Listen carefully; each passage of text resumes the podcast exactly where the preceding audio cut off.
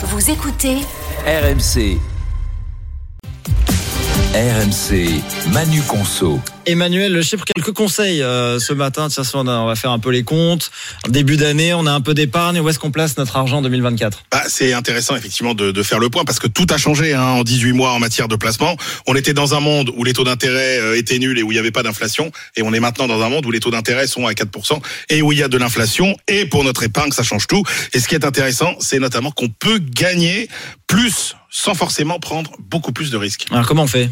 Eh ben, il euh, y a deux types de placements euh, qui sont intéressants et qui garantissent votre capital. Euh, D'abord, ce qu'on appelle l'épargne réglementée, le traditionnel livret A, toujours attractif avec ses 3% de rendement jusqu'en janvier 2025, totalement exonéré d'impôts sur le revenu et de prélèvements sociaux.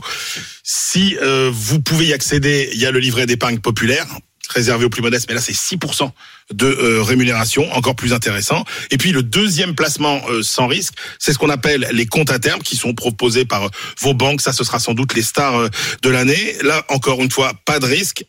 Un rendement de 3,5 à 4%. Il n'y a pas de plafond, contrairement à l'épargne réglementée. Mais par contre, votre argent est bloqué, est bloqué plusieurs mois et les gains sont fiscalisés. Et puis il y a aussi l'assurance vie, mais là encore, à capital garanti qui redevient intéressante avec la hausse des taux d'intérêt. Et si on veut prendre un peu plus de risques alors l'assurance vie toujours, mais cette fois-ci investie dans des actifs soumis aux fluctuations des marchés financiers. Donc attention là, la mise de départ n'est pas garantie. On pense évidemment aux actions. 2023 a été très bonne.